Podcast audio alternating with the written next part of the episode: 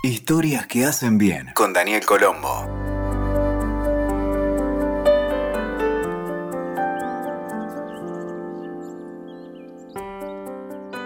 Una señora casi ciega, orgullosa de sus 92 años, con su cabello peinado al estilo de peluquería y un perfecto maquillaje, se mudó a las 8 en punto a un asilo de ancianos.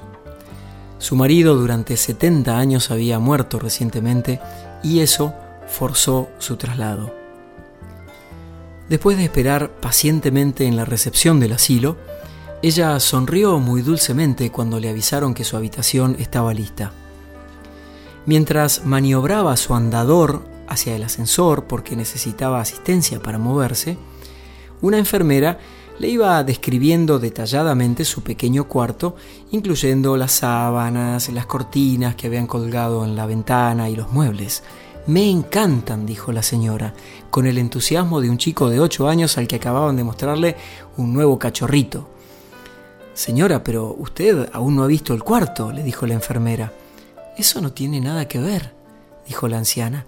La felicidad es algo que yo decido con anticipación. El hecho de que me guste o no el cuarto no depende de cómo esté arreglado, sino de cómo yo arregle mi mente. Y continuó. Tengo dos posibilidades.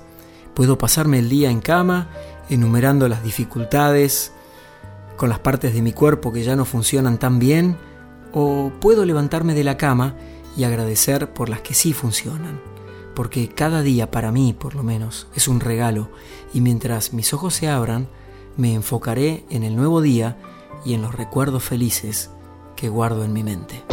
Escuchaste Historias que hacen bien con Daniel Colombo. WeToker. Sumamos las partes.